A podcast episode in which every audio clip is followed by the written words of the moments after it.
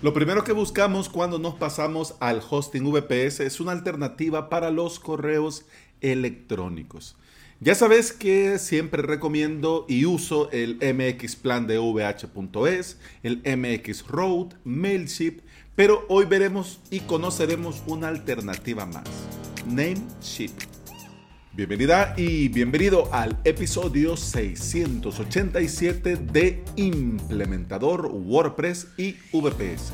Soy Alex Ábalos, formador y especialista en servidores, paneles de control que son usados para crear y administrar hosting VPS. Y me puedes encontrar en avalos.sv.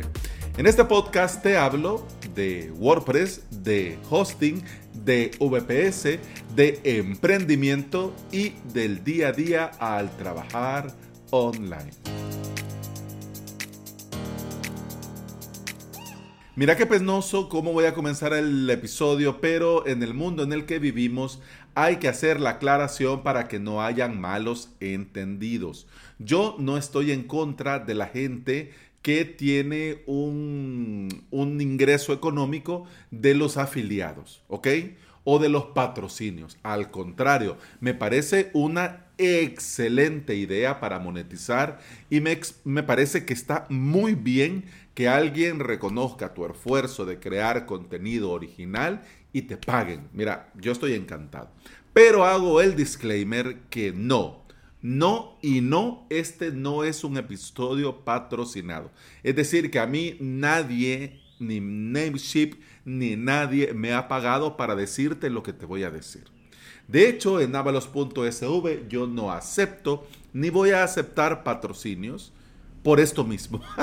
por esto mismo, porque si yo te lo recomiendo es porque lo he usado, porque lo recomiendo para mis clientes, porque me lo han recomendado a mí fuentes de confiables o porque lo estoy probando o porque lo voy a probar y me parece una buena alternativa.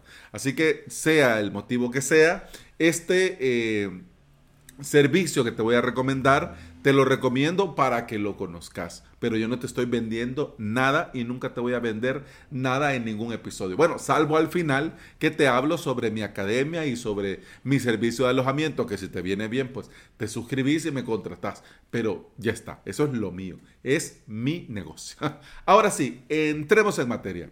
Los correos, como te decía, son especiales. Ya lo hablamos en el episodio con ese nombre que te voy a dejar por supuesto en las notas de este.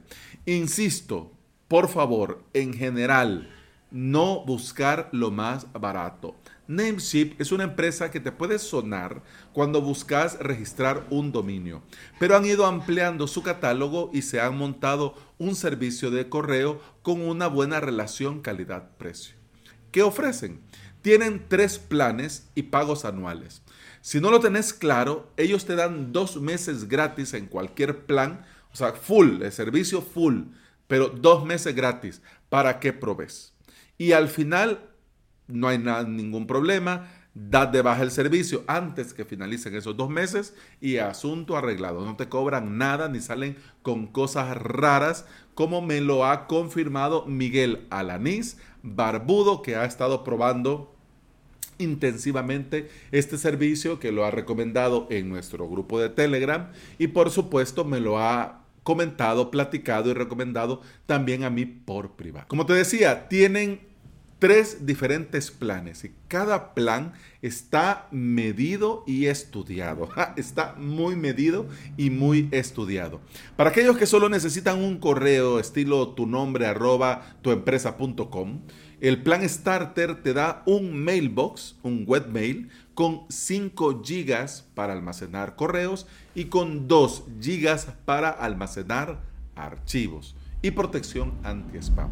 Si necesitas más espacio para correos y archivos y un par de mailbox o webmail más, te ofrecen el plan Pro, que te dan 3 mailbox, 30 GB para correos y 15 GB para archivos. Por supuesto, la protección anti-spam y ya en el plan Pro te incluyen soporte completo de sincronización móvil.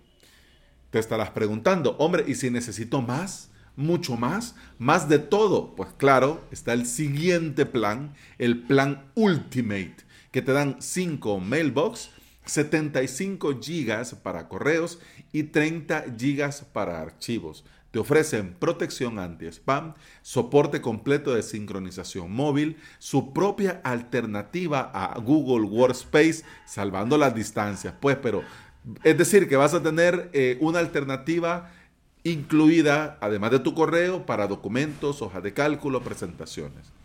Y solo en este plan, en el plan Ultimate, te dan un servicio de correo electrónico premium que procesa y entrega los correos con la máxima prioridad, con IPs especiales y exclusiva solo para los clientes de este plan. Un gran plus que tiene este servicio de correo es la personalización con tu marca, con enlaces a tu sitio web, a tus redes sociales, tus propios logos, tus firmas en texto plano en, o en HTML, imágenes, colores y por supuesto tu propio estilo. Esto es un gran plus. Pero como bien sabes, yo voy más por el tema de la seguridad.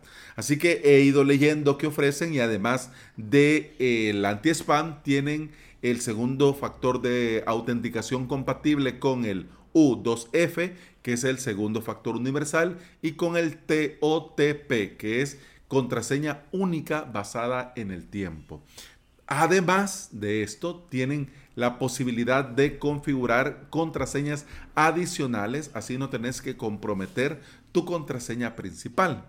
Y yo sé que lo estarás pensando porque no le he dicho en ningún lado, Alex, ¿y los precios? Hombre, por supuesto, como toda empresa multiservicios, Nameship tiene precios de promoción cuando contratas por primera vez. Pero a diferencia de los métodos equivocados que tiene SiteGround, que te da un precio como que fuera ese el precio y hasta que vas a renovar te das cuenta que estabas contratando con precio especial y que ahora te cuesta un riñón y un hígado renovar tu servicio.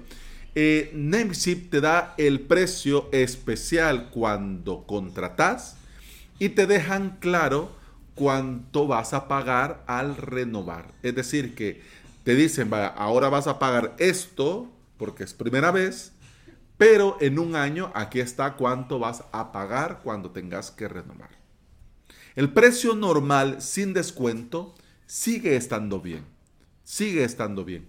Para lo que te puede costar un servicio de correo personalizable y con un sistema anti-spam confiable, me parece que está muy bien. ¿Por qué no te digo precios? Porque como te digo, no es un episodio patrocinado, no me pagan por decirte esto, pues yo te invito a que si te interesa, vas y lo analizas por vos mismo. Además también que estas promociones suelen cambiar y me quiero ahorrar el Alex, los precios que diste en el episodio están equivocados, están mal, no vale eso. Claro, pueden cambiar el precio y yo no voy a hacer un nuevo episodio solo porque miren, Nameship cambió el precio de los correos.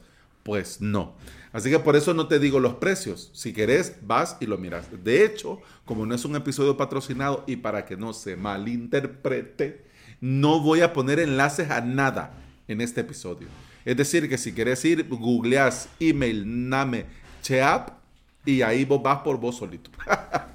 Para finalizar, no es necesario transferir tu dominio a Nameship. Solo tenés que cambiar los respectivos registros de tu zona DNS y esto es otro gran plus porque así seguís usando tu proveedor de dominio de toda la vida y por supuesto la zona DNS en Cloudflare. Guiño, guiño, codazo, codazo. Yo voy a comenzar a probar eh, ya en esta semana eh, con un dominio de test de estos .ovh. Pero nuestro querido barbudo Miguel Alanís lo ha estado probando y en privado él me ha dado su opinión y que por cierto en este momento se va a enterar que su opinión privada yo la hice pública en un episodio del podcast. No es broma Miguel, ya antes de publicarlo te voy a preguntar y si no te parece lo corto. me dice Miguel, eh, pues los correos llegan rápido la aplicación y el webmail me gustaron. son mejor que el webmail del MX Plan. El precio se me hace económico, 14 dólares sin descuento. Si te interesa probar, lo puedes hacerlo con toda seguridad sin compromiso. Yo no lo renové y tampoco me obligaron a pagar. Solo desactivé la renovación automática y no hubo ningún problema. El plan quedó aparcado y no me cobraron nada. Muchas gracias Miguel por eh, compartirme tu opinión.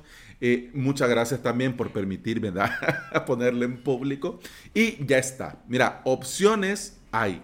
Opciones de diferentes tipos, de diferentes precios, con más cosas, con menos cosas, con más gigas, con menos gigas. Esto es una alternativa más que te puede venir muy bien dependiendo de qué caso o dependiendo de qué cliente. Pero como te digo, todo es cuestión de conocer, de probar y en el momento en el que vas a necesitar saber cuál sí, cuál no, dependiendo de cada caso. Así que mi recomendación es no me creas a mí nada, escucha, analiza y anda a probar por vos mismo. Que aquí yo solo cumplo con mi deber de divulgar cierta información que a mí me parece interesante y que puede aportarte algo.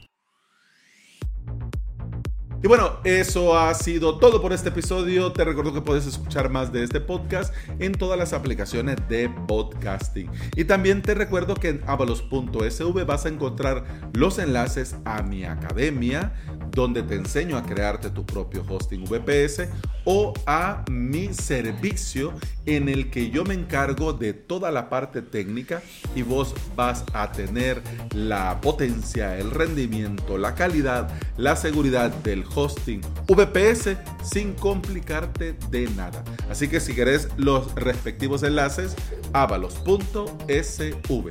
Muchas gracias por escuchar el podcast y vamos a continuar hasta el próximo episodio. Hasta mañana. Salud. Pum, pam, pum, pam, pam, pum, pam, pam, pum,